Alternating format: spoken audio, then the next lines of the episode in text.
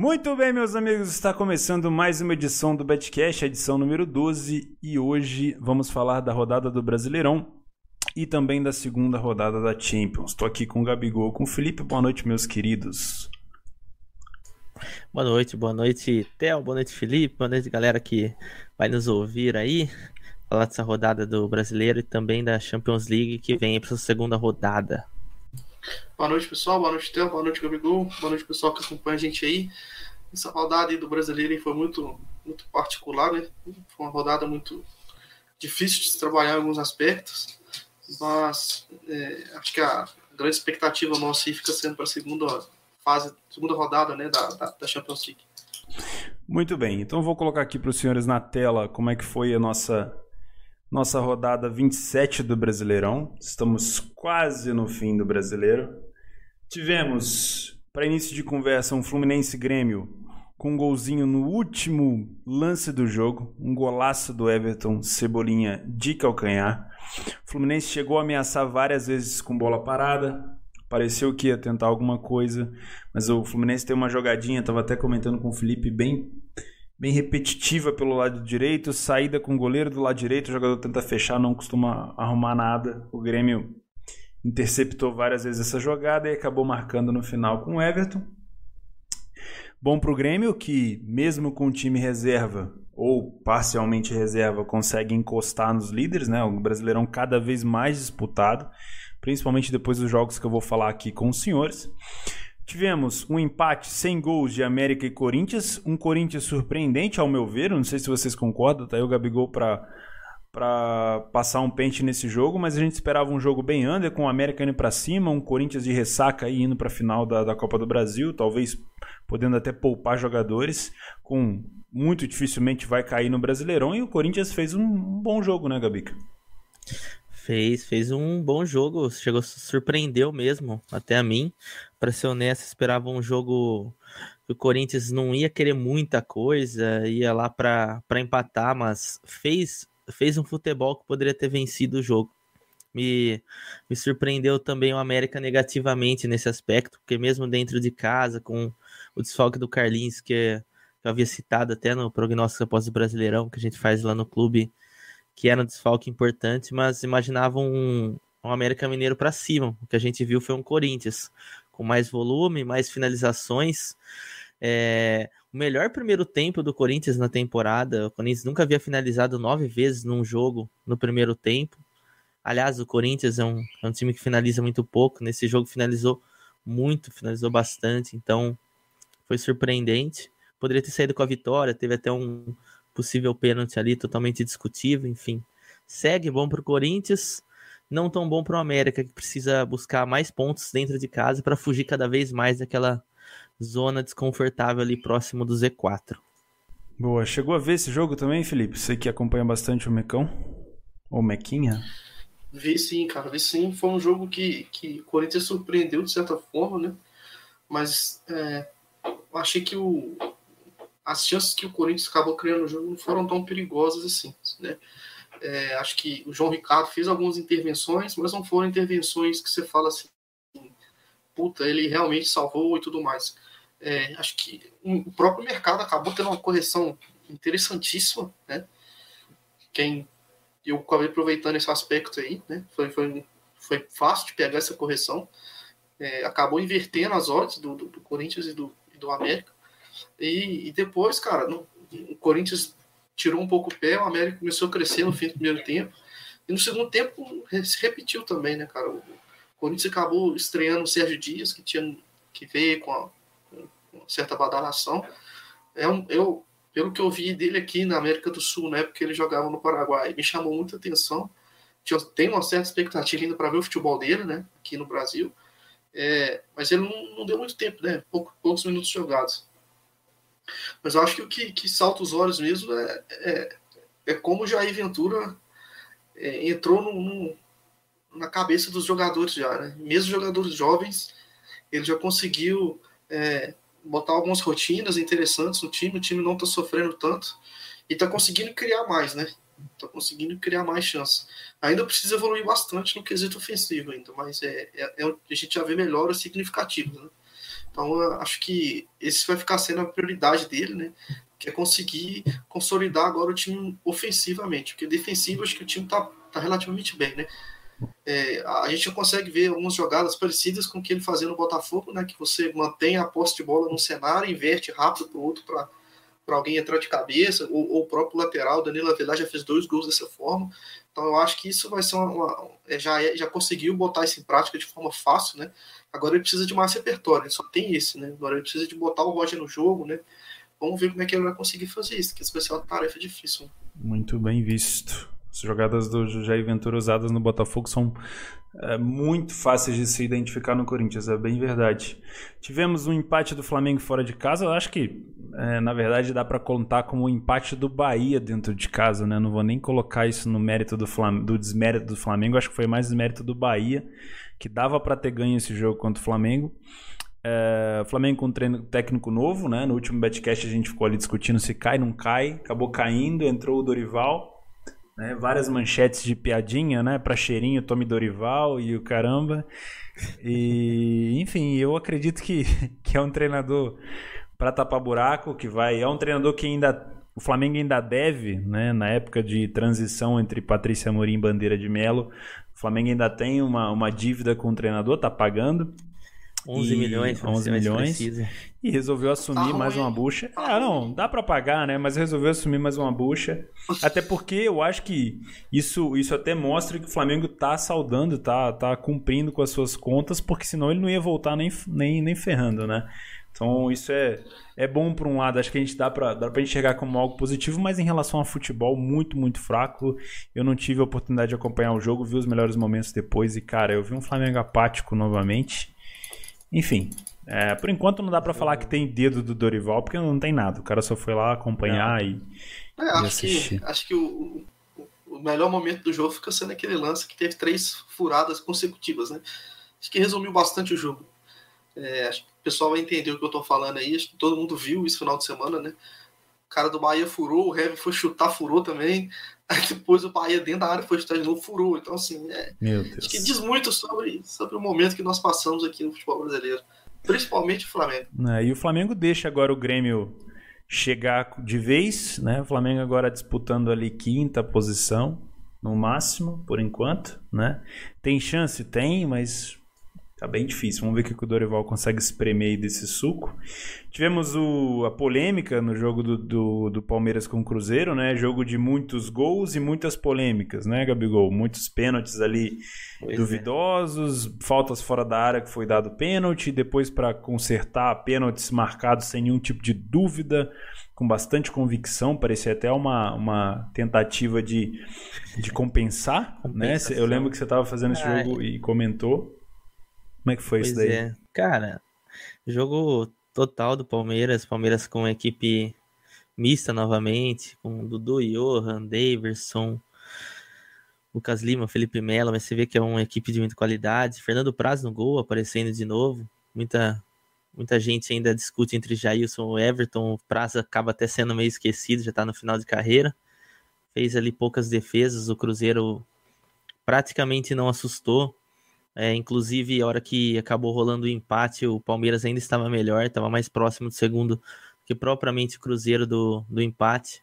Erro grotesco da arbitragem, a arbitragem brasileira é muito ruim.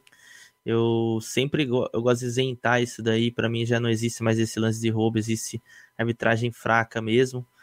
E foram para o intervalo aí com esse 2 a 1 ainda o Palmeiras ainda conseguiu vencer ali no, no intervalo, conseguiu fazer o segundo gol com o Johan. O primeiro gol foi do Lucas Lima. E depois do intervalo acabou rolando um cruzamento ali. E o William, cru... se não me engano, foi o William que cruzou a bola. O Marcelo Hermes deu o carrinho. E normalmente o cara fica mesmo com o braço apoiado ali no chão. Tem juiz que dá esse pênalti, tem juiz que não, mas o que me chamou mais atenção foi a convicção e a vontade do, do árbitro de marcar esse pênalti. Acho que existe sim a lei da compensação no futebol. Já teve relatos de jogadores falando sobre isso, que, pô, o cara pegou e falou, cai na área que eu resolvo. Então, eu acho que foi muito por conta disso. Porém, não tirando os méritos da vitória do Palmeiras, que foi merecidíssimo. Se for analisar, o gol do Cruzeiro foi ali só um tropeço mesmo e com erro de arbitragem. E lembrando também o Daverson provocando, quase criou outra uma, uma, nova confusão, bateu o balãozinho lá na defesa, fez alguns lances de efeito que aí já para mim é normal. Acho que o problema foi o balãozinho já na defesa, o Manuel deu uma trombada nele. Houve discussão, tem muita polêmica sobre isso. Quem estiver acompanhando as, os noticiários hoje aí, esportivos estão falando demais, mais disso do que propriamente do jogo.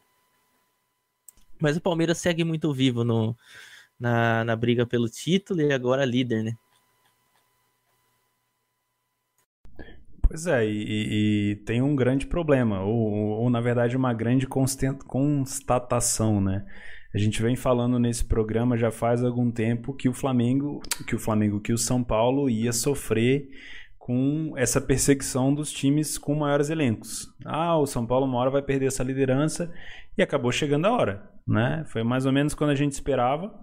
Eu lembro que eu postei no Telegram faz uns três dias ou sei lá algumas alguns dias atrás que das próximas duas semanas, provavelmente o São Paulo ia perder a liderança e aconteceu. E o São Paulo agora continua tendo uma sequência difícil. Uh, até teve chance de ganhar do Botafogo, a gente vai falar disso.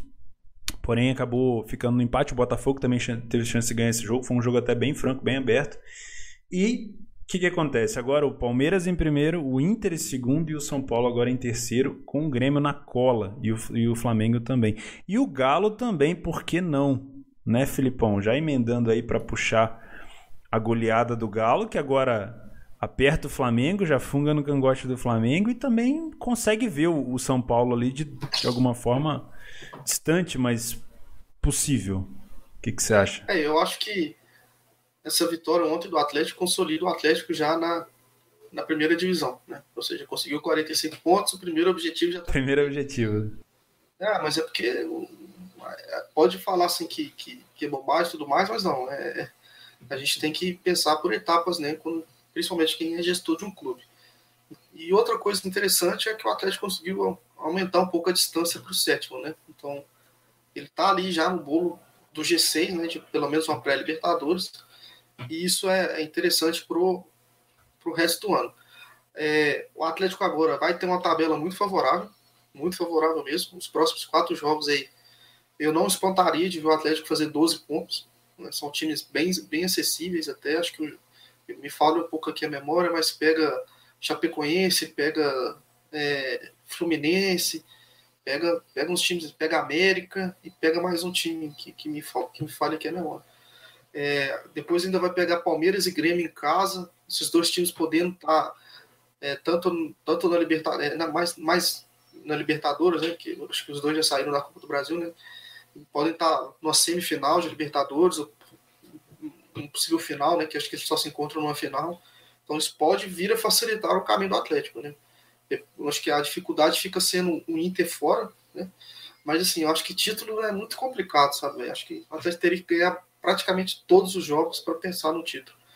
E ganhar todos os jogos até o fim do campeonato é uma situação assim que todos os astros têm que alinhar. Agora falando mais do, do jogo, né? Cara, eu acho que o jogo em si é, foi mais demérito do esporte, sabe? Eu acho que o Atlético não teve muita futebol assim, não. Acho que o esporte mesmo que foi muito mal, muito abaixo da média. É, a gente conseguia ver ali, eu não acabei não conseguindo pegar o, o, o gol de empate do Atlético, né? É, porque não deu tempo, né? Tava esperando para ver como é que o Atlético ia reagir, o Atlético já reagiu com o gol, né? Porque o esporte, muito espaço na defesa, uma equipe muito, muito mal organizada defensivamente. Milton Mendes entrou, chegou, quis mudar um pouco as coisas, quis atacar o Atlético, encarar de frente de igual para igual, mas o esporte realmente não está pronto para enfrentar, acho que nenhum time do Campeonato Brasileiro de igual para igual ainda. Tem muita coisa ainda para arrumar, a situação lá está complicadíssima. Né? O Durval já tinha falado, acho que uma semana atrás, que estava que, que pensando que se o esporte caísse ele ia aposentar, acho que ontem ele já aposentou, né? Aposentou em campo que o que ele fez ontem foi brincadeira, né? O Magrão também tá na hora de pedir o boné também, tá muito mal no esporte. Esse tipo de coisa acaba atrapalhando, né? O cara tem que saber que o nível dele tá caindo e deixar fechar o ciclo dele em cima. Acho que tanto o Durval quanto o Magrão pecaram um pouco nesse aspecto. O, o jogo foi mais isso, né, cara? O esporte muito mal e o Atlético só foi lá e fez o gol, porque, sabe, é aquele tipo de gol que. O gol do Emerson, sabe? Foi um gol. Todo mundo fala assim que golaço, mas se fosse um time minimamente organizado, aquele gol não teria acontecido. Né? O, o, quarto gol do Casares não adianta nem comentar, né, velho? Não adianta É comentar. mais- porque- acaba sendo mais demérito do, É, da equipe que sofre o gol do que mérito da equipe que marca. É, exatamente. Então, assim, acho que o Atlético fez o que tinha que fazer, velho. Aproveitou as chances, né? E o esporte que, que deu essas chances pro Atlético. Então, acho que o jogo foi mais isso. Eu acabei pegando o gol do Atlético, porque eu vi que a defesa do esporte estava, pelo menos o, o primeiro, o gol da virada, né? De 2 a 1 um, Porque a defesa do esporte estava muito, muito aberta, muito mal, né?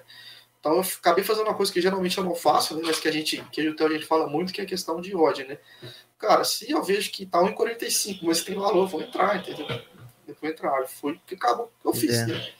Não tem jeito. Eu acabei entrando ali e fechei e arrependi, né? Porque eu, eu, eu não confio muito no Atlético, mas faltou um pouco mais de confiança ali, porque eu poderia ter feito 45% da stake e acabei não fazendo. Acabei fazendo menos, hum, que era basicamente dado. Era, era segurar um pouquinho que eu ia ter pego quatro gols um atrás do outro ali, tava, tava feito, né? É um, é um tipo de jogo que o time não pode desperdiçar ponto. Coisa que o Inter quase fez ontem. É, muito provavelmente por é, conquista do próprio Inter. O gol contra foi ridículo, até puxando um pouco do gancho. Mas voltando um pouco no Atlético, a gente até comentava antes do jogo: meu, não pode perder ponto, não pode nem cogitar empatar. Começou perdendo para para quem faz aposta, para quem faz trade é excelente, né? Porque você sabe que tem um time uma qualidade muito maior do que o esporte. O esporte, a gente vem falando aqui também, vem socando na tecla de que o esporte vem fazendo do jeito que está jogando agora, vem fazendo hora extra na Série A. Muito difícil o esporte agora dar uma reviravolta, até porque não fez o campeonato inteiro, provavelmente não vai ser agora que vai fazer, mas vamos ver, né? Não dá para cravar. Porém, não dava para o Galo perder Pelo ponto e não futebol que perdeu. a gente, a É. gente vê, o Milton Mendes tem que fazer Tem que- milagre exato. pra, pra Tem que fazer um grande milagre. É o que É, nesse ontem momento pra mim não parece, não na aparenta que aconteça. Da, da rádio lá, o pessoal já viu que os diretores do esporte já estão comentando sobre o projeto para a Série B do ano que vem mesmo, né? Não sei se Triste é verdade, né? Mas é, a situação é bem complicada. Com muitas rodadas ainda pra se disputar, o campeonato tá chegando ao fim, mas ainda tem muito ponto pra se disputar. São seis pontos para o Ceará, que é o 15, e cinco pontos para o Vitória, que é o 16. Parece pouca coisa, mas, meu, ninguém para de jogar enquanto você tá somando ponto. Todo mundo soma ponto também. Então, meu, É. tá todo mundo correndo atrás do seu. E é bom ficar de olho, porque o esporte ele tinha uma característica no passado que mantinha ele na Série A, que era fazer pontos na Ilha do Retiro. E hoje em dia ele entrega ponto na Ilha do Retiro muito fácil. né? Então tem que ficar muito, muito de olho mesmo. Puxando para o gancho do Inter, o Inter começou com a mesma, quase com a mesma faixa de ódio do, do Galo. Começou tomando um gol contra do Vitória, né? Um gol bizarro. Se vocês tiveram a oportunidade de ver, se não viram, nem vá ver, porque é bem ridículo mesmo. É uma cabeçada do, cabeçada do zagueiro debaixo do gol para tocar pro goleiro, o cara enfia pra dentro do gol. É, é bizonho. É. É pior que gol de lateral. Né? O lateral passa pro goleiro chutar, o goleiro deixa passar. Enfim, o Inter conseguiu a virada depois. Né? Se eu não me engano, os gols do Inter foram do Damião e do. Ah, Alessandro da do Alessandro do pênalti. Olha aí, ó.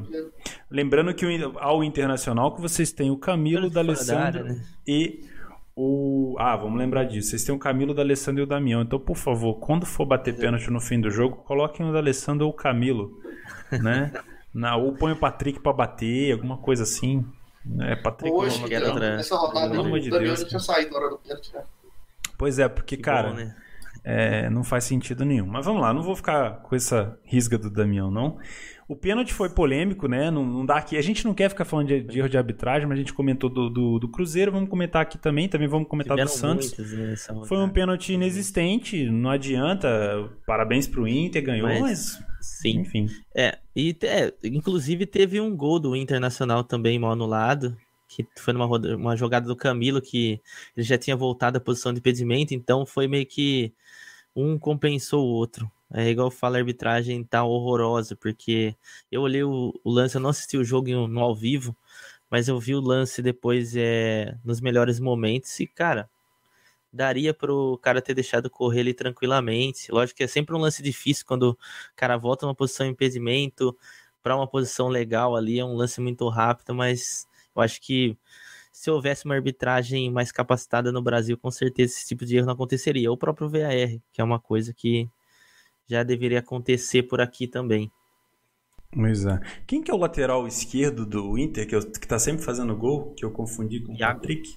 Iago, não é? Que põe aquela máscara de pantera? Então, não, quem põe a máscara de pantera é o Patrick, né? Tem então é o Patrick Zeca mesmo. Então é o Patrick mesmo. Achei que eu tava confundindo. Mas é esse mesmo. Acho que é. tá machucado, né? Tava é, nesse suspenso. jogo ah, o Patrick tava suspenso. Boa. Então, beleza. Então, mérito pro Inter, que correu atrás. Eu achei que não foi uma, uma tentativa de correr atrás do resultado tão grande igual o Galo. O Galo falou assim: ah, é? Você fez um gol aqui, filha da mãe? Então peraí, toma logo aqui cinco. O Inter não, o Inter não chuta muito no gol, né? A característica do Internacional, a gente estava falando isso ontem, a gente esperando o Inter tocando, tocando, tocando, esperando uma oportunidade para começar a entrar ali em vitória, e o Inter não, não cheirava, era aquela coisa tipo, toca, toca, toca, e você nunca sabe quando vai, acabou saindo. Bom para o campeonato, ruim para o Vitória, né? Muito complicada a situação do Vitória também, que vê o Ceará agora dando uma respirada. A gente vai falar do Ceará. E o Ceará foi um dos que a gente falou que era um dos mais injustiçados ali embaixo. O Ceará tem futebol para estar tá, talvez até acima do Bahia e até acima do Botafogo, se quiser. Porque o Ceará tá fazendo coisa que o esporte não tá, que é somando ponto em casa e pelo menos empatando fora, dificultando a vida dos, dos grandes fora de casa. Mas né? Vamos lá, Santos e Atlético Paranaense tivemos um gol no finzinho de pênalti. Né? Eu aí eu não, eu não vi o lance, mas deixo para vocês analisarem só para falar do lance mesmo. Eu não sei como é que foi o jogo. Parece que o Santos tinha domínio, mas sofria ah, contra-ataque. O, o, o, jogo foi mais ou menos o que eu fiz na, na análise do meu canal. Né? Acho que o pessoal aí que já tive alguns comentários falando que não serve para nada. Eu, particularmente, acho interessante porque eu consigo enxergar alguns aspectos que que eu posso verificar em live, né? Então, a análise que eu fiz no meu canal aconteceu. É, o Santos com posse de bola, tocando, e o Atlético Paranaense nos contra-ataques bem desenhados, da mesma maneira que está lá no, no, no, no, meu canal, né? E acabou que no final do jogo o Santos aconteceu lá, o juiz decidiu dar um pênalti, né? Acho que não tem muito o que, que comentar a respeito disso, né? É, foi, era um jogo que todo mundo estava meio que... Era um jogo difícil, na verdade, né, velho? Era um jogo difícil de você sabe? Tanto até punter quanto trading era difícil, né? Podia ser um jogo over, podia ser um jogo under, podia ser um jogo que, que tanto o Atlético Paranaense poderia ganhar, como o Santos. Então, assim, foi, foi um jogo, era um jogo difícil, né? E acabou sendo. É, eu não vi o jogo ao vivo, eu vi só depois o, o compacto. Né? Não é o compacto que, que o pessoal assiste, não, é um compacto um pouco ma maior, né? É, mas é, é foi aquilo que, que, que difícil de ver e tal, mas acho que a arbitragem acabou influenciando no resultado final, porque eu acho que não foi pênalti, né? Quem não viu a análise do Filipão, vou deixar o link aqui embaixo, confira lá. Se você não acha que não é proveitoso para o seu trade, não assista. Né? Eu acho que é. toda a informação é válida. Tem gente que utiliza essa informação para poder aprimorar a leitura, aprimorar a decisão. Tem gente que não acha que vale a pena, não assiste, não há problema nenhum. Né? Informação nunca é demais. Tivemos, agora sim, vamos falar de Botafogo e São Paulo. Acompanhei o fim desse jogo, foi depois que o Inter é, resolveu virar. Eu abandonei o jogo do Inter depois de pegar a virada e vim para o Botafogo. Muita bola parada do Botafogo, inclusive gols de bola parada do Botafogo, né? depois de uma primeira pressão inicial ali. É, a zaga do Botafogo tem que comentar, uma zaga boa na bola aérea para o ataque, mas, cara, quando é para defender, a zaga do Botafogo tá dando muito vacilo, cara. Muito vacilo. Eu não sei se você acompanha esse jogo desde o começo, Gabi, ou se você chegou a ver algum, algumas, algumas imagens, mas, cara, cheguei achei o jogo, da parte que eu cheguei pro final, um jogo franco, jogo aberto, jogo laicar, com defesa do Sidão, com defesa do, do goleiro do Bota, foi complicado, hein? É como os jogos do Botafogo costumam ser para mim. Sempre vê, enxergo o Botafogo como uma equipe que ataca bastante e não marca. Principalmente jogando dentro de casa. Tem um reaproveitamento muito bom, inclusive. Dentro de casa. Isso que faz até o Botafogo não figurar lá no rebaixamento e tal. Eu acho que essa é a diferença do Botafogo, quando a gente cita, por exemplo, o esporte, que ainda dentro de casa dá trabalho, dá dificuldade, pelo menos, que foi o que aconteceu no jogo contra o São Paulo é, destaque para o Gonzalo Carneiro, que acabou fazendo um gol, entrou no decorrer da partida. Um cara que pouco aproveitado no São Paulo, pouco a gente conhece também. Vi muito pouco ele lá, se eu não me engano, era no Defensor do Uruguai, a equipe que ele, que ele jogava antigamente. Fez o gol ali, né? Nada também demais no gol, uma bola espirrada ali dentro da área e só empurrou para dentro. E acho que o lance que todo mundo vai lembrar desse jogo, principalmente se o São Paulo não ser campeão, foi o gol que o Diego Souza acabou perdendo no, no rebote. Exato. É, para mim, é, é, sempre tem duas vertentes quando eu vejo esse tipo de lance. Uma, o cara perdeu o gol ou o goleiro defendeu. Ali, para mim, ainda é, é perder o gol. Por quê? Porque eu acho que o Diego Souza ele chegou inteiro. Não foi uma jogada que ele. Ele tinha só um, um zagueiro pressionando. E parece que ele foi tirando já o peso do corpo, meio que, sabe, bater e sair pro abraço, sabe? Então essa que deu uma impressão na finalização dele, hein? Aí na hora que ele bateu, ele ficou até surpreso, falou: "Nossa, não acredito, ele pegou". E tinha um ângulo todo, sabe, para ele escolher se batia rasteira, batia no alto, batia forte. Ele nem bateu tão forte, tanto que ele estava tão confiante, acho que na situação ali, que era muito clara, que o Saulo já tinha feito a primeira defesa. Na hora que foi para a segunda, já, claro, tá sempre mais assustado o goleiro, tem que ser no reflexo. E ele acabou finalizando, não diria de qualquer jeito, mas finalizando assim, uma finalização macia, digamos assim. É, vai fazer falta, não adianta, né? Vai fazer falta. Torcedor São acaba Paulo... lembrando sempre Hoje... dos últimos jogos, né? Mas uma hora alguém vai gritar no, no meio de um, de um, churrasco assim: aquele gol do Diego Souza. Aquele gol, exatamente. Às vezes tem lances que, que resolvem aí um campeonato. É... E para mim, tem em relação a isso, mesmo o jogo sendo aberto pela qualidade de São Paulo, é ponto perdido, sim. Acho que são dois pontos perdidos, teria que vencer. Já que vacilou em casa contra o América, precisava da vitória. Com isso acabou saindo aí de vez aí do, do da primeira colocação e dando para o Palmeiras aí o primeiro lugar.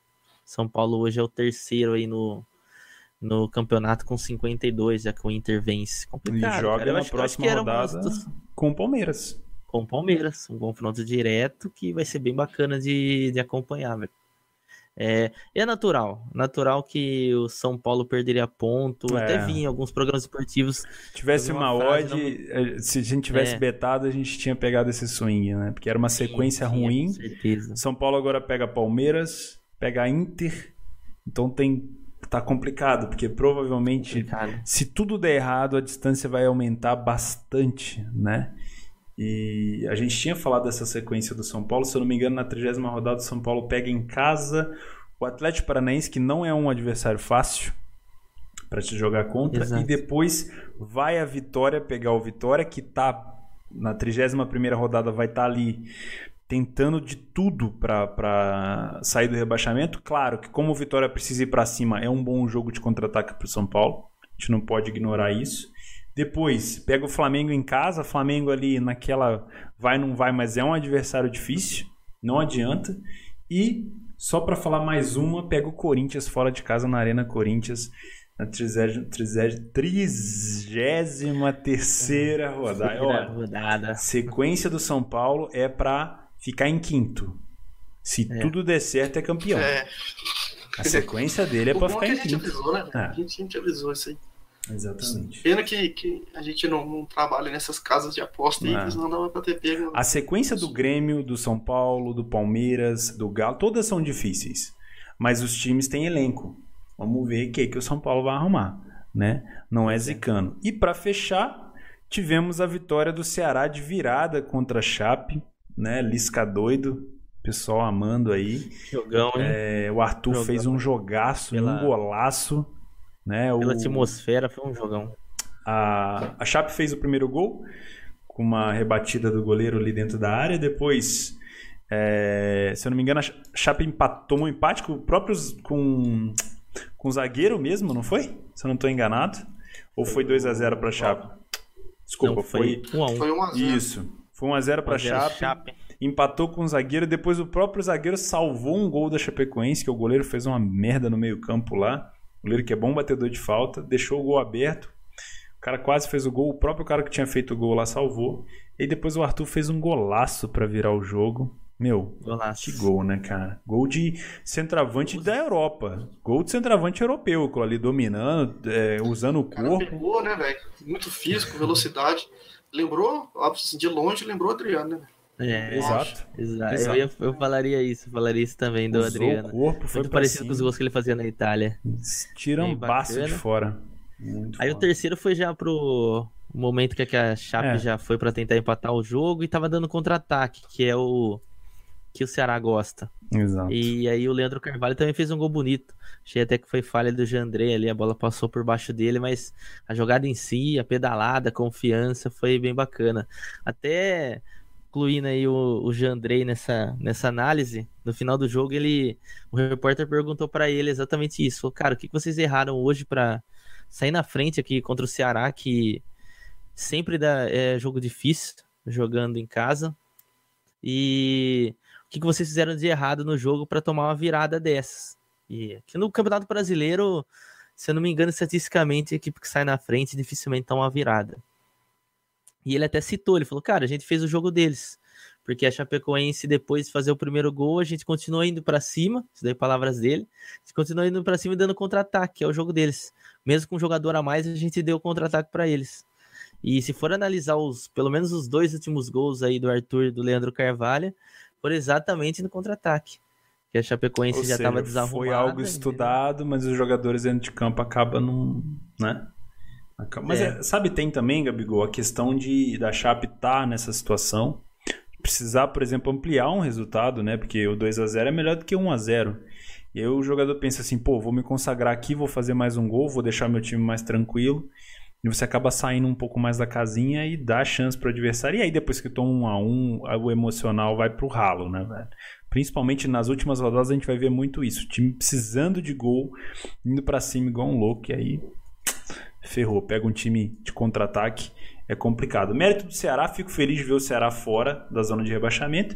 E, infelizmente, a Chapecoense também, a gente comentou aqui várias vezes, eu também sou um baita crítico do futebol da Chapecoense hoje, apesar das viradas contra o Inter, apesar da virada contra o Atlético Paranaense, que não aconteceu contra o Fluminense, foi tentar fazer de novo, não deu. É, continua ali na, na zona da degola. Bom, hoje às 20 horas temos no Dorival de Brito, Paraná e Vasco. Que jogão, hein, gente? Alguém quer fazer esse jogo? Que delícia, hein? Bom, Paraná fazendo hora extra na, na Série A, né? A gente sabe se o Paraná estiver jogando a Série B, talvez tivesse meio de tabela para baixo. E o Vasco, primeiro time da zona de rebaixamento, se ganhar vai a 32 pontos e aí passa o Bahia, empurra o Vitória para dentro da zona de rebaixamento. Se empatar, sai, mas fica ali na, na casca. Eu acho muito difícil é, o Paraná ganhar esse jogo, porque a vontade do Vasco hoje, eu acredito, o Felipe até comentou isso, é maior do que a vontade do Paraná. Você deve ver no Paraná provavelmente um semblante de jogadores que já caíram ali só para tentar talvez fechar um contrato e etc. Né? É bem complicado. Alguma coisa desse jogo? que dá pra gente tirar um caldo é espremer e beber? Cara, pra mim, espremer e beber é esperar que rolar no ao vivo, para quem for fazer mesmo. Talvez eu, eu não faça hoje ele. E eu acho que é para quem for ver mesmo no live ali, enxergar uma equipe melhor.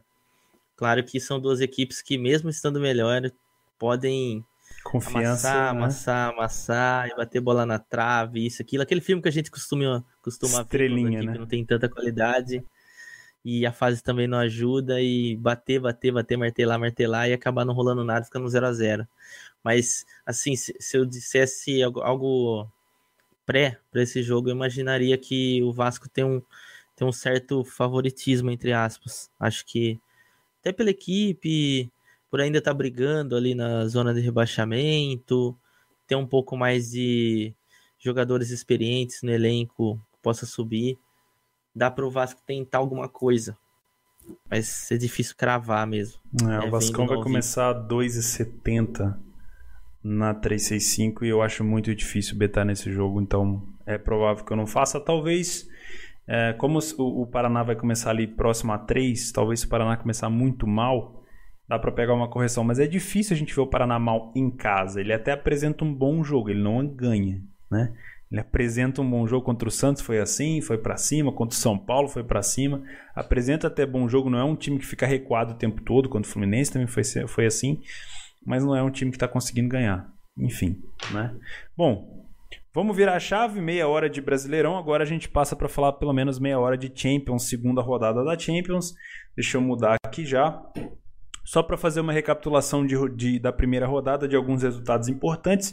O Lyon ganhou do Manchester City fora de casa, um jogo que não vou dizer quebrou muitas bancas, mas é, deixou muita gente com a cabeça quente, né, Gabigol? Principalmente nós que achamos que ia rolar algum tipo de virada. Eu acabei pegando o primeiro gol do City, que na verdade foi o terceiro gol do jogo. Fiz uma free bet, achei que ia rolar um empate, não rolou. Tivemos uma grande vitória do Real Madrid sobre a Roma, de um jogaço que poderia ser facilmente 3 a 3 4 a 4 5 a 5 Quem viu o jogo sabe. Dos melhores jogos do Real Madrid. Os melhores jogos do Real Madrid na temporada, de longe. Um dos melhores jogos de Champions que eu já vi. É, provavelmente no top 10, assim, sem, sem nenhum tipo de babação de ovo. Um time. Nenhum dos dois times com estrelas assim fodidas, o Cristiano Ronaldo já estava fora, mas dois times indo para cima, se atacando um jogo franco. Gostei muito.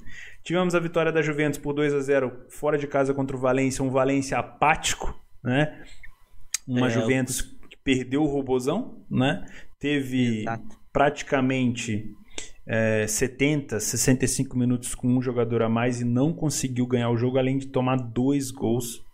Né? Ainda perdeu um pênalti no final. a situação do Valência. Complicadíssimo. Aliás, o Valência fez a primeira vitória do Valência no, no Campeonato Espanhol, foi nesse final de semana agora. Meu Deus. Frente à Real Sociedad. E não Cara. foi uma vitória convincente que eu acompanhei. Pois é. Outro destaque teve o United ganhando de 3 a 0 do Young Boys fora de casa. O United parece bem na Champions, mas no campeonato inglês não tá tão bem assim. Vamos ver como é que acontece. O Ajax ganhou de 3 a 0 do AEK, que não era uma equipe boba, mas acabou que o Ajax ganhou. Shakhtar e Hoffenheim fizeram um jogaço 2 a 2 lá na Ucrânia. A Shakhtar saiu atrás, Hoffenheim jogando muito, teve oportunidade de virada, mas acabou não saindo. Dortmund e Bruges fizeram um jogo fraco, Dortmund acabou ficando com a vitória. Napoli, decepção, talvez uma das maiores decepções da rodada, juntamente com o City. Né? O Napoli teve todas as chances do mundo de ganhar o jogo, inclusive teve chance de perder por, por sei lá, mérito dos próprios jogadores do Napoli, não conseguiram marcar. O Napoli que vem bem no campeonato italiano, mas que na Champions ainda não encaixou. O Galatasaray ganhou de 3 a 0 do Lokomotiv, aí é, é praticamente chovendo molhado. O Gala tem um time bem melhor. O jogão do Liverpool com o PSG ganhando de 3 a 2 um gol no final do Firmino, depois uma dormida ali do PSG do, do Liverpool de tomar um empate. O Firmino acabou resolvendo, saiu do banco para resolver. O Mônaco tomou a virada do Atlético Madrid, o Atlético Madrid jogando sério nessa Champions, indo para cima, né? Gostei muito de ver o Atlético Madrid. Porto buscando um empate contra o Schalke, estava bem o Porto, merecia, já tinha perdido um pênalti no início do jogo. O Barcelona ganhou de 4 a 0 do bom time do PSV, que deu trabalho, que poderia ter marcado um ou dois gols no Camp Nou, mas não conseguiu. Acabou é um tomando os gols do. reflete muito o que a gente viu é. no, no ao vivo. Acabou tomando os gols do ET aí, de bola parada, é complicado. E a grande virada da Inter contra o Tottenham do Pochettino, que acabou recuando o time depois de marcar 1 a 0 e tomou a virada. Esses foram os jogos da rodada 1 da Champions, rodada linda para quem gosta de odds altas e o caramba, e também uma rodada tenebrosa para quem meteu o Napoli no primeiro dia da múltipla e City no segundo, que na verdade essa pessoa sou eu. Tá? Então vamos para o segundo dia, segunda rodada da Champions League. Vamos começar aqui com Hoffenheim e Manchester City. City precisando dar uma resposta urgentíssima se quiser classificar em primeiro. Um grupo que tinha tudo para ser do City, nadando de braçada, né? Infelizmente é, já começou ali tendo dificuldade, né? Porque um, um, grupo onde tem Shakhtar, Lyon e Hoffenheim é um grupo para o City nadar de braçada e infelizmente ele está ali, né? Enfim, o Hoffenheim fez é um bom jogo contra o Shakhtar e eu acredito que vai tentar fazer um bom jogo contra o City também. Só que é o seguinte, se jogar aberto igual jogou com o Shakhtar, vai tomar do City bonito. A gente sabe muito bem como é que é a característica do City. Que aí para cima vai ser complicado, né? Num jogo franco de Hoffenheim e Shakhtar, deu certo. Vamos ver se que, como é que vai ser a postura do Hoffenheim contra o City, né, Felipe? É, o Hoffenheim é um time que, que tem meio como filosofia, né, pelo seu treinador, né, é atacar, cara. É pressão, utiliza muita pressão alta parecido um pouco com o Klopp e tudo mais. Então eu acho que é um time que vai dar dificuldade para o Manchester City. Vai atrapalhar um pouco ele no processo ofensivo, de construção de jogo. Mas eu não vejo eles com, com tanta qualidade assim para bater de frente com o City. Então, se eu ver que o Hoffenheim foi um time que está pressionando, que está com linha alta, está tentando atrapalhar, é, eu acho que o City vai conseguir aproveitar bastante os espaços que o Hoffenheim vai dar. O Hoffenheim é um time que eu tenho acompanhado mais assim na questão do, do alemão, né? Esse, acho que esses últimos dois finais de semana eu, eu, acabei vendo os jogos do Hoffenheim. É um time que oscila muito dentro da própria partida, né? Tem hora que a gente acha que ele vai e não vai, tem hora que a gente acha que não vai e ele vai. Então é um time ainda um pouco complicado ainda. Né? Só que eu acho que o que, a sensação que mais me passa do Hoffenheim é a questão do treinador, que, que a gente sabe que ano que vem ele vai estar no, no Leipzig e, e os, tem hora que, que falta alguma coisa, que você vê que os jogadores não estão tão empenhados assim, porque para você conseguir botar esse modelo de jogo em prática, tem que estar tá todo mundo numa sintonia, e eu não vejo essa sintonia acontecendo assim no Hoffenheim. Né? Tanto que no jogo de ida foi 2 a 2 com o Shakhtar, né? No final do jogo só deu o Shakhtar. Então, assim, eu vejo é, ficar esperto com os contra-ataques do Hoffenheim em cima do Manchester City, igual da mesma forma que o Lyon acabou causando neles. Mas eu vejo eles dando mais espaço que o Lyon. Então, assim, eu acho que é um jogo mais, mais de gols do que o do, o do Lyon contra o, o City no primeiro rodada. Eu acredito também, concordo com o que o Felipe falou. Eu acompanho o Hoffenheim desde a temporada passada e mudaram Bastante, é, é, inclusive algumas peças importantíssimas. O próprio Sandro, Sandro Wagner, que é um cara que é totalmente obsoleto no Bayern de Munique, mas no Hoffenheim era um cara primordial ali para fazer os gols. Hoje o Adam Salai, que é o que é o centroavante o húngaro, faz gols também, mas perde mais gols do que propriamente faz. E até esse final de semana o Felipe citou, o Hoffenheim já entrou com uma equipe totalmente mista. Esse é um problema dessas, dessas equipes menores que disputam a Champions League, porque o City, poupando jogadores, ainda tem um timaço, que foi o que aconteceu também. Agora o Hoffenheim não, acaba se complicando, não pode esquecer da Bundesliga, porque se quiser manter essa constância de estar sempre nas competições europeias, não pode perder ponto a qualquer custo no campeonato disputadíssimo, é, fugindo do Bayern de Munique, além de Bayern de Munique. E acho que vai ser um jogo aberto, só que acho que paga o pato dessa vez o Hoffenheim por questão do Leão. Tenho certeza é, a que gente vai vir muito mais acordado nessa partida. A gente tem essa, essa característica de falar que alguém paga o pato. Não adianta, né? O Barcelona às vezes empata ou perde, o próximo time geralmente paga o pato. Não foi o caso agora do espanhol. O Bilbao acabou não deixando o pato ser pago e o Barcelona vai pagar o pato com outra pessoa que provavelmente vai ser o Tottenham, né? A gente vai comentar disso. Alguém vai ter que pagar esse pato. O, por que, que a gente está dizendo que o Hoffenheim vai pagar o pato para o City? O City é o último lugar, está em último lugar do seu grupo, que tem Lyon, Hoffenheim, Shakhtar e City. Se o City cogitar empatar esse jogo e o Lyon ganhar do Shakhtar, o Lyon já abre seis pontos. Né? E a gente sabe que o City não, não pode deixar isso acontecer né? Porque poderia ser um desastre, né? Você imagina se o Lyon ganha do Shakhtar e depois o Shakhtar vai lá e empata com o City também. Então, meu, um time que quer ganhar, que está postulando é, título da Champions e título da Premier League, não pode num grupo desse deixar. Então, eu acho assim, se fosse uma aposta segura hoje, é o City ganhando esse jogo e provavelmente ganhando bem. Eu acho que o City vai passar o trator em cima do Hoffenheim, alguém vai ter que pagar esse pato e tem que ser agora. Deixar para pagar esse pato contra o Shakhtar, o negócio vai ficar enrolado, até porque a gente já sabe que o Shakhtar em casa contra o City já deu trabalho, né? Uh, então, beleza. Se a gente tivesse que betar alguma coisa aqui, você que está pensando em fazer aquela múltiplazinha linda da Champions League, aquela tal da segurinha que o pessoal gosta de falar, né? Múltipla segura. Uh, o City ganhando o Hoffenheim é bem provável. Fica aí uma, uma, sugestão da gente tentar fazer uma, como se diz no Theo, ousadia e alegria, uma segurinha ousada lá no nosso canal do Telegram. Vamos tentar fazer? Abrir umas votações. Então depois que a gente acabar aqui, depois que a gente acabar o nosso, nosso programa, a gente vai lançar lá no nosso Telegram nossa múltipla. Beleza? Então a primeira é, é City pra vencer, é isso? Ousadia e alegria. É, é só a pedrinha, gente. É City assim. pra vencer. Quanto é que tá a saúde do City? Deixa eu dar uma olhada aqui. 40, próximo 1,40, dá pra colocar? 1,30 e 40, 40. Então, beleza. City vencendo é a nossa primeira. Juventus e Young Boys. Juventus começando a 1,16 contra o Young nossa. Boys. O Cristiano Ronaldo não joga, né? Aqui tá escrito. Fez uma partidaça contra o Napoli. Exato. Todos, praticamente, os dois gols do Manzukic saíram do, do pé dele, né? Um, um foi um cruzamento, uma assistência. Ah, o bicho E o viu, segundo né? numa finalização. O homem É, tá o chegando. É, foi bem complicada essa expulsão no, no início do, da Champions. O que tira ele vai deixar ele jogar praticamente um. São quantos jogos na fase de grupo? São seis? Seis Seis. jogos. Seis. Vai deixar ele jogar praticamente quatro jogos só. É bem complicado. Mas é, é o homem, né? Segura, segura. O Messi tá fazendo a parte dele, já meteu um hat-trick.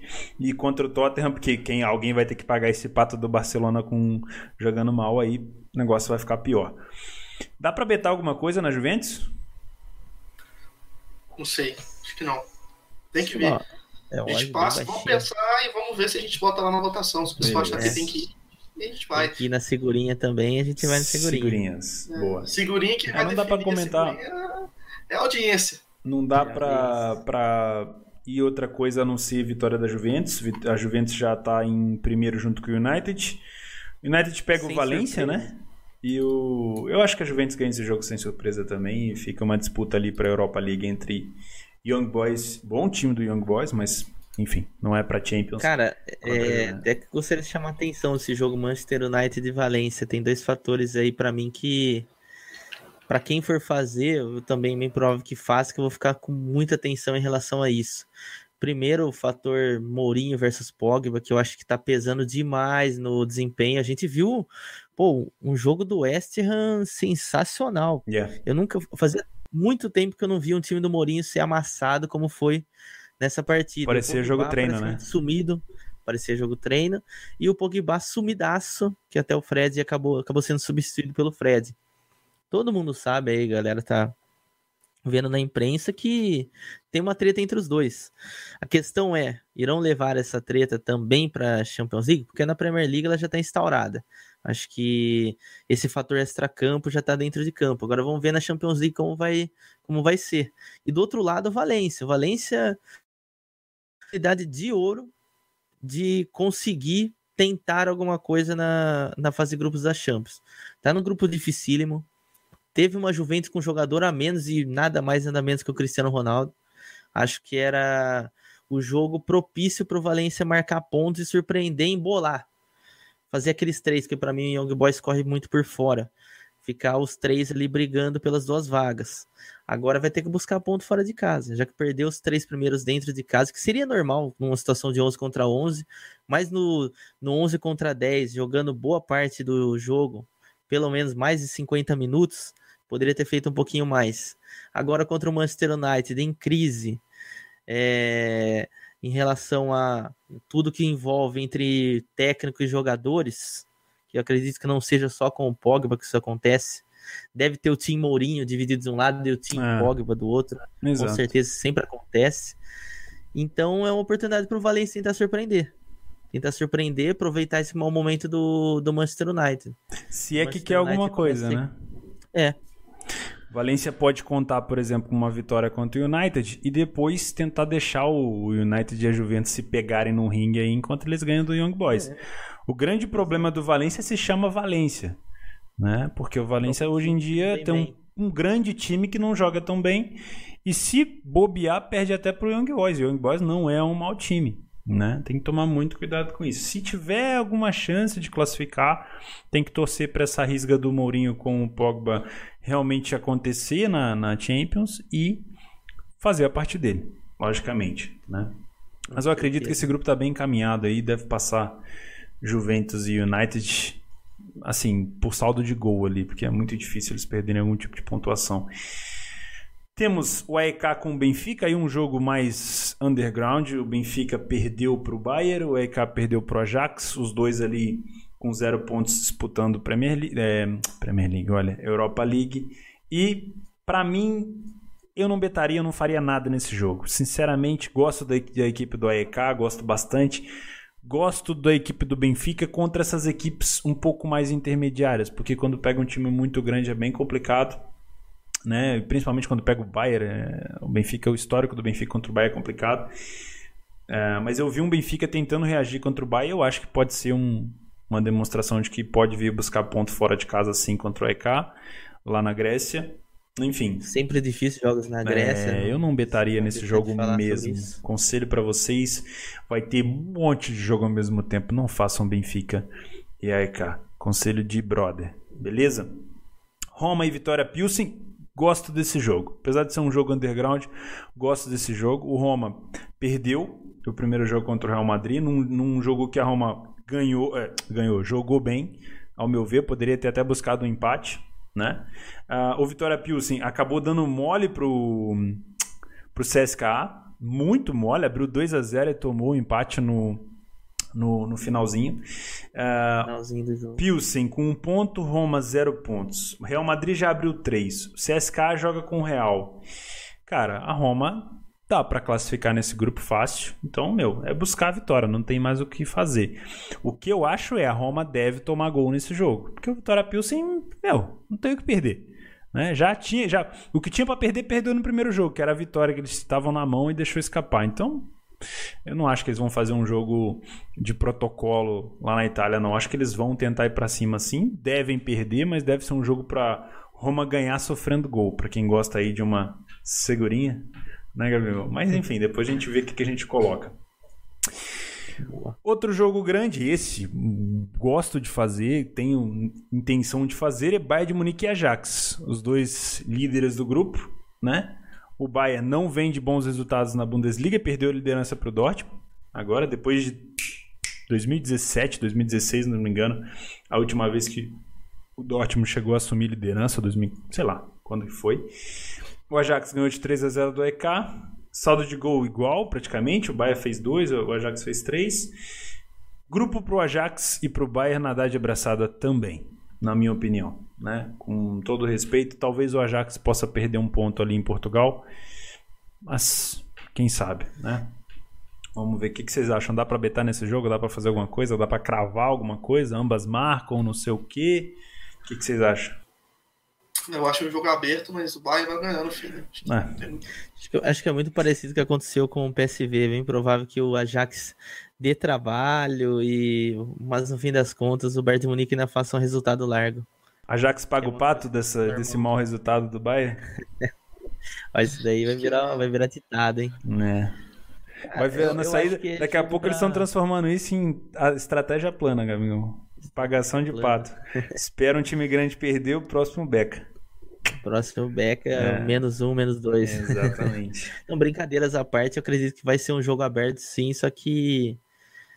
Eu acho que a única forma do, do Ajax surpreender é, conseguindo achar um gol primeiro. Que aí Sim. fugiria do normal.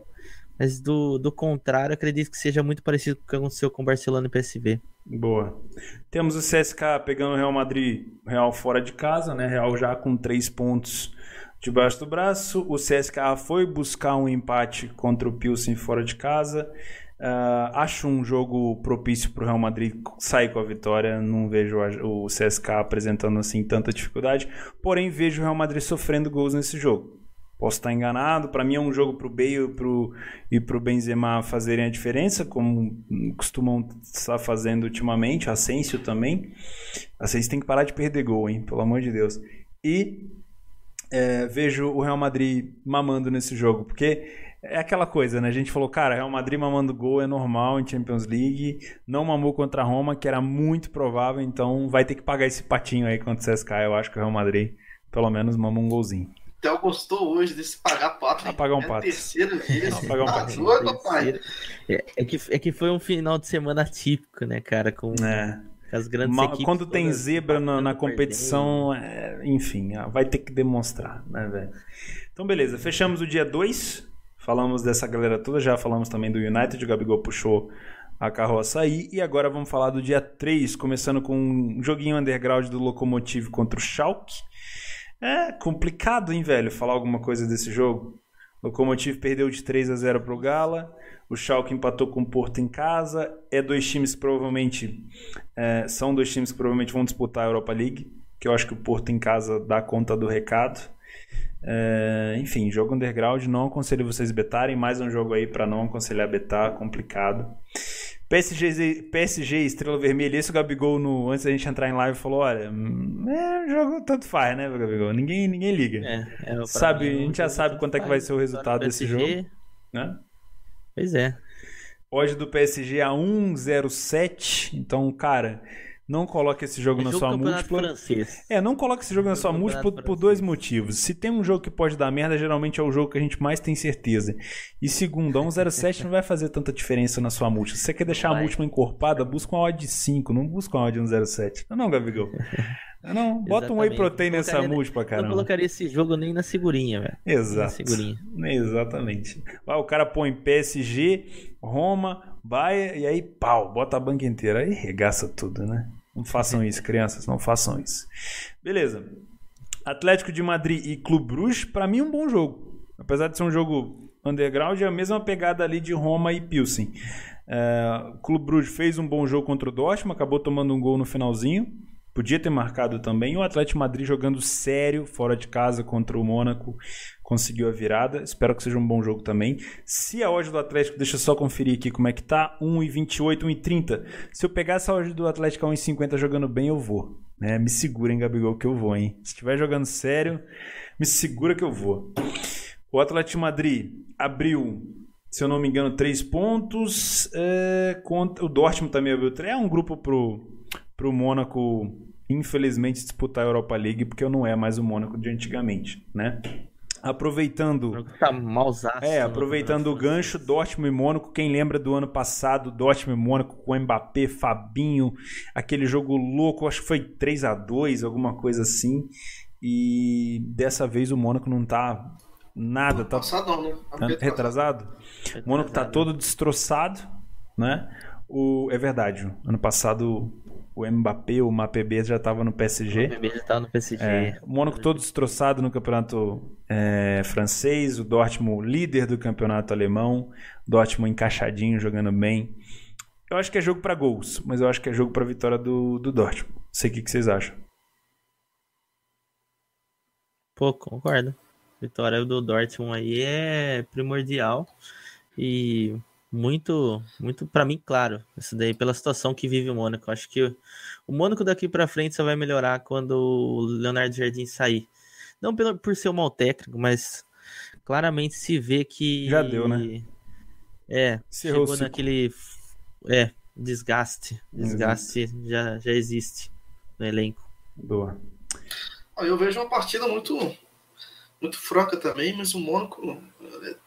eu- eu não sei- vamos lá, deixa eu reformular, vai. Eu vejo uma partida que, que o, o Mônaco vai deixar muito a desejar. Né? O Borussia ele oscila demais dentro da própria partida.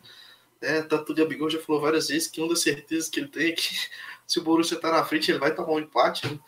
Então, assim, é. eu não vejo ele tomando empate do Mônaco, por exemplo. O Mônaco tá realmente muito mal. Eu, eu apostaria aí que o, o, o Borussia sairia com resultado positivo nesse, nesse jogo aí. Muito bem. Mais jogos. Temos o Porto jogando contra o Galatasaray em casa. Outro jogo meio underground para se betar. A gente nunca sabe se o Gala vai dar couro fora.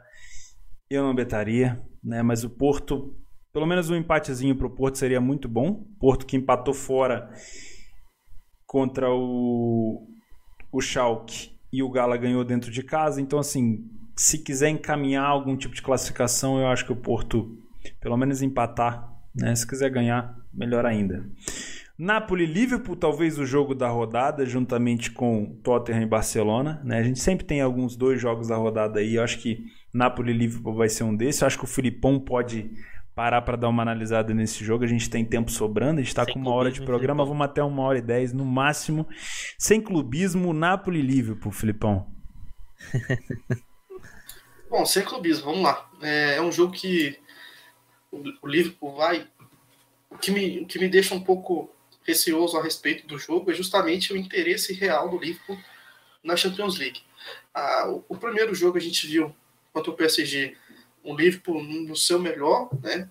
Dominou o jogo quase todo e mesmo assim tomou dois gols do PSG, né? Muito por causa da qualidade do PSG e também pelos aquelas apagões que, que geralmente acontecem no, no, no Liverpool, né? É, o Napoli, eu, eu já falei muito mal do Napoli no nosso especial da Série A e eu não vejo eles melhorando no ano, né? E, assim, eles melhorando no nível significativo, né? Que, que, que façam eles encarar de frente um time grande como é o Liverpool hoje. é, acho que o, o Napoli, quando ele estava no seu auge, ele não conseguia enfrentar essas grandes equipes de frente, né? Ele chegou a enfrentar o Real Madrid, se eu não me engano, que ele foi eliminado pela, na, na, na Champions. É, não deu muito sufoco para o Real, né? Mas é, eu não vejo eles também esse ano melhores do que nos anos passados, né? Então hoje eu vejo, eu, eu consigo imaginar um, um, jogo de muitos gols, cara. Eu acho que vai ser um jogo de uns. Bobear aí com se ousadia e alegria tiver aberto em um over 4,5, acho que entra tranquilo, né? Uh. É, mas assim, é, o, o Liverpool, eu, o que faz eu ficar um pouco pé atrás com o Liverpool é justamente o real desejo deles, né? No, no ano com, com esse campeonato. É, a gente sabe que, já falamos várias vezes aqui no programa, que pelo que se passa, é que o desejo deles é a Premier, né, Premier League, e que a Champions League eles vão jogando para ver o que que dá, mas não acho que eles vão entrar para perder, né? Como, por exemplo, meio que dava para ter sentido no, no, jogo contra o Chelsea pela Capital Cup, né? Que foi um. Você viu que o livro estava diferente, né? Um livro bem reserva, uns jogadores meio com, com, com entrega um pouco diferenciado, não é aquele livro que a gente estava acostumado a ver. Né? Então eu vejo um, um, um, jogo que, que pode propiciar esse cenário para a gente aí. É, operar, se a gente conseguir ver um, um, um livro para nenhum lado, né? um cenário para gols aí já, já fica interessante. E se eu vejo também um livro com possibilidade de sair de lá com resultado positivo, novamente. Né? O Napoli é, um, é uma boa equipe, né? tem jogadores de uma qualidade técnica interessante, mas é igual a gente falou, a questão da entrada do, do Ancelotti pode prejudicar um pouco o time, que vem prejudicando, na verdade. Ele tenta encaixar sempre um atacante mais de área, fazer um time um pouco mais vertical, e tem hora que, que dá uma, confusão mental nos jogadores aí em relação a isso. É, apesar, como a gente fala a questão da, da, qualidade técnica do Napoli, né, que apesar disso tudo, ele é um time hoje que está lá no topo da tabela do campeonato italiano. Então, é, eu vejo um jogo bom, vai ser um jogo bom de assistir, cara. Né? Eu acho que vai ser um jogo gostoso de assistir. Não vai ser igual um Flamengo e Bahia, por exemplo, que a gente assiste com dor no coração. Uh. então, assim, eu, eu, é, eu tenho esse cenário mais traçado em mente. Né? Eu acho que em pré-live eu não ficaria assim, um pouco receoso né, de entrar, mas se eu ver que os jogadores estão dispostos e tudo mais, eu posso soltar uma moedinha, por exemplo, como eu falei, no over 4,5, assim, tranquilo. Que é um jogo que, que tem tudo para bater, né? Um over alto. É, se eu fosse betar nesse jogo, eu colocaria um ambas marcas bem tranquilo, porque. É, e um back Liverpool, cara? Eu também que... iria, eu também iria. Pra trade, se não fosse pra moedinha na múltipla da segurinha, pra trade eu vou buscar provavelmente um, um back Liverpool. 2,20 mais ou tá menos. Tá entrando aí a dois e pouco, velho. Hum. Pra, me gusta muito. para mais. Acho que em é. trading vai ter valor, porque os jogos que eu vi do Napoli são desastrosos, cara. Ah, acho que eu não vi esse ano aí, velho. Se você pegar odds acima de dois, você tá, você tá bem, velho. Tá bem. Acho que. É. E o Liverpool ganhando do PSG e do Napoli, se confirmar a vitória, meu, aí já encaminha a classificação muito bem encaminhada. Né? Tem mais aí quatro jogos, tem o Estrela Vermelha que é praticamente um, um checkpoint, né? E aí, não pro Napoli. Não pro Napoli, é exato. Né? É, que é... Acho que essa questão, essa questão pelo, por ser um dos jogos da rodada é isso. Pelo Napoli ter perdido o primeiro jogo. Que, querendo ou não, eu acredito que quando o Ancelotti, uh, a própria diretoria fez ali o planejamento de Champions League, classificação, meta, classificação. Cara, foi uma pisada no tomate gigante. É, geralmente eles falam assim, ó, vamos chegar no Liverpool aqui já com três pontos, a gente vai, li... é. vai disputar a liderança. Seria mais ou menos assim, eu acho que a conversa é estrela vermelha, pô, seis pontos a gente tem que fazer aqui. Exato. Livre a gente ver o que acontece, arrancar um lá na Inglaterra e tentar, sei lá, um aqui dentro de casa, uma vitória que seria espetacular, beleza. Agora, quando acontece já uma situação que já tem menos três pontos ali na conta do Napoli, fica muito mais pressionado. Mas é, até falando, falei mal do Napoli, mas o jogo aqui contra o, com a Juventus já foi um pouquinho melhor, já deu pra ver é. um pouquinho mais cara de time. É verdade, esse bilhete. E acho que o que, igual eu falei, cara, porque que acho que esse jogo é muito importante pro Napoli, né? E eu até não comentei isso que o Gabigol falou, né? Questão da, da pressão que eles perderam no primeiro jogo, né? E precisam agora de certa forma, ganhar esse, esse jogo aí do. do é, perderam o primeiro é jogo. Eu falei do, dos gols, né? Perderam um confronto direto com a Juve agora pela liderança do campeonato. E vem. É, eles não perderam o pressionado. Jogo, né? Eles perderam pontos. É, perderam pontos no jogo. Errado, é. Perderam pontos no jogo. Então, assim, eu acho que é, é um jogo que, que vai ser gostoso de ver, cara, que pode gerar muitas situações extremas, assim, que a gente gosta de soltar aquela bombinha que no final só dá alegria, né, papai? Deus abençoe. Temos PSV Inter. Acho que vai ser um puta de um jogo. Vocês me desculpem, mas acho que vai ser um puta de um jogão. Uh, o PSV tomou 4 do Barcelona fora de casa. Tem que responder. O Inter vem embalado, né? A Inter vem embalada, ganhou, virou para cima do Tottenham, tá jogando bem no, no italiano, tá reencontrando as vitórias. E ganhou da Sampdoria, se eu não me engano, no último jogo. Tinha ganhado das, da, da Sampdoria, não. Tinha ganhado da Sampdoria fora, ganhou da Fiorentina, se eu não me engano, em casa. E, meu, gosto de ver a Inter assim se recuperando. A gente criticou muito a Inter no especial. E, enfim, que bom que ela tá calando a boca da gente. Porém, porém, vamos ao pagação de pato. O PSV tomou 4 fora de casa e vai precisar dar uma resposta. Isso é bom para Inter, Gabigol? Um PSV indo para cima? Você acha que a Inter vai fazer o quê? Vai buscar um empatezinho fora ou vai para cima para ganhar? Cara, eu acho que pela, pela vitória que a Inter vem, né, de, tratando de Champions League, a boa melhora no campeonato italiano, tanto em desempenho quanto em tabela, acho que vem para buscar os três pontos como favorito mesmo, mesmo que seja na Holanda. Acho que o, PS, PSV, como a gente citou, fez uma partidaça, na, claro, nas suas condições contra o Barcelona mas precisa fazer ponto. Então acredito que vai ser um jogo bem bacana, jogo para ambas marcam, jogo para boas oportunidades, principalmente no live, velho. Mas eu vejo um jogo como ambas marcam sim de cara. Uhum. Acho que o PSV vai vai atacar a Inter de Milão e a Inter de Milão também vai ir pro ataque para tentar os três pontos. Então vai ser um jogo bem aberto, vai ser um jogo legal. Mas não colocaria colocaria até a Inter como favorita. Boa. Por toda essa questão aí da equipe, que, do que tá jogando hoje também. Oddzinha da Inter a 2,40. Gosto. Gosto desse jogo. Mas eu acho que vai ser um jogo bem difícil pra Inter, porque o PSV vai querer jogar sério, vai querer. né? É, é, é um, um jogo de momentos. É, eu tinha colocado Inter e PSV como postulantes à Europa League. Depois desse primeiro resultado do Pochettino, fora de casa, eu já não sei não. Porque o Tottenham perdeu o primeiro, agora vai me pegar um Barcelona que precisa dar a resposta pode ser que perca o segundo e aí fica complicado para o Tottenham buscar a classificação. Né? Vamos ver. Último jogo, falando já puxando o gancho, Tottenham e Barcelona. Uh, o Barcelona, quando vai na Inglaterra, geralmente faz um salseiro. A gente sabe como é que funciona o negócio por lá. Né? Arsenal que o diga. Né? Hoje em dia não, tá, não tem apresentado, não tem aparecido nas competições, mas é, o Tottenham precisa imediatamente dar uma resposta contra talvez um dos maiores postulantes ao título dessa temporada. Né? Não vem bem aí, tá capengando no Campeonato Espanhol, mas na, na Champions mostrou que quer jogo. Né? O Harry Kane tem que aparecer nesse jogo. Eu acho que o, que o Tottenham precisa dele mais do que nunca. Né? Não sei se o Lucas Moura vai ser titular ou o Son vai ser titular e o Gabigol depende da, de quem ele vai zicar hoje né, Gabica? O Lucas Moura entrou bem contra a Inter.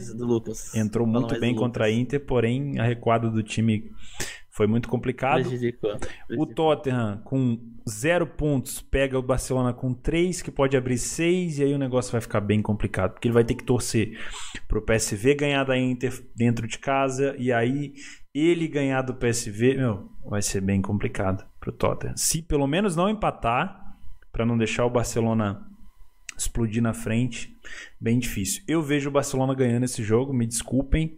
Uh, e dependendo da odd eu vou buscar. Barcelona a 2 e alguma coisa, meus amigos. Quase o que vocês acham? Agora. Uh, Babagabim. São poucas E aí, Filipão? Hein? Não, acho que o, o, o, Barcelona esse ano aí tá, tá, tá diferente, né? A gente. Eh, são dois últimos dois jogos aí no, no Campeonato Espanhol, ele não venceu e não jogou bem. Né? Além de não vencer, não jogou bem. É, o Tottenham vai jogar em casa, né? Acho que o jogo é lá na Inglaterra. É, precisa vencer o Tottenham, né?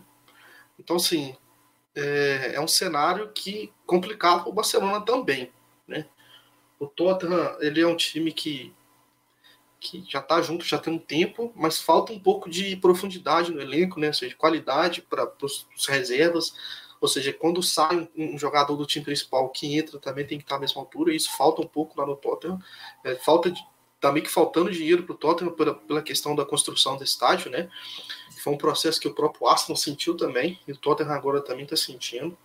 É, eu, eu vejo assim um, um, se o, se o Anãozinho jogar, se o Messi jogar, se o Coutinho jogar, né, se o Soares jogar, se o Busquets jogar, é, a gente sabe que agora um, um Titi vai ficar de fora aí por quase um mês, eu acho, se eu não me engano. Então é. Isso, isso é uma. É uma baixa. Defensivamente é uma, é uma baixa, baixa muito. Porque o Piquet já não tá no mesmo é, ritmo. O último, né? jogo aí, o último jogo aí a gente viu já que o Piquet tá uma Scania carregada subindo o morro, né, cara? Tá... E o Titi tava carregando ele nas costas pra ah. falar o português, é. cara. Ele tava. O Piquet, a bola que o Piquet tá jogando tá, tá só no Shakira lá. Só é. no... Piquet prefere jogar do meio pra frente hoje em dia. Se tiver que voltar pra marcar, ele fica louco. O negócio que... Eu, talvez, talvez esse seja um bom reserva. É um pique pro jogo. Que, acho que o Busquets que tem que jogar, né? O Busquets tem que jogar e Fez falta contra o Bilbao, hein? Fez quando ele entrou, quando entrou, a equipe tentou ainda resolver, mas já é. Só para lembrar: Barcelona e Girona 2 a 2 em casa, Barcelona e Leganês fora de casa 2 a 1 Leganês, 1 a 1 Barcelona e Atlético Bilbao. Três resultados negativos do Barça, coisa muito que não acontece há muito tempo. E aí, meu velho, não tem como não falar que alguém vai ter que se fuder. E provavelmente vai ser o Tota com essa odd do Barcelona acima de 2, eu vou estar tá querendo vocês não me segura que eu vou, né?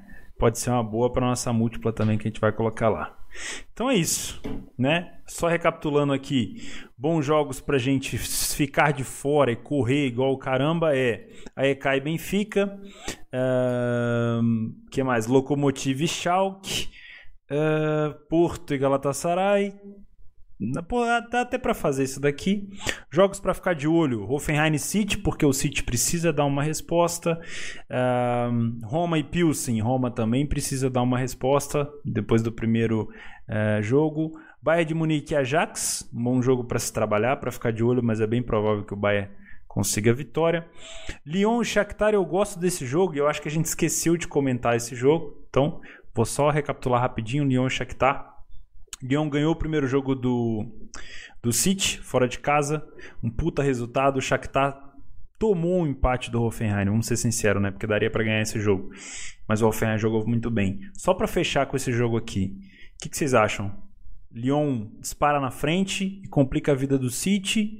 Lyon entrega a paçoca e foi, o City foi só um, um amor de verão. O que, que vocês acham?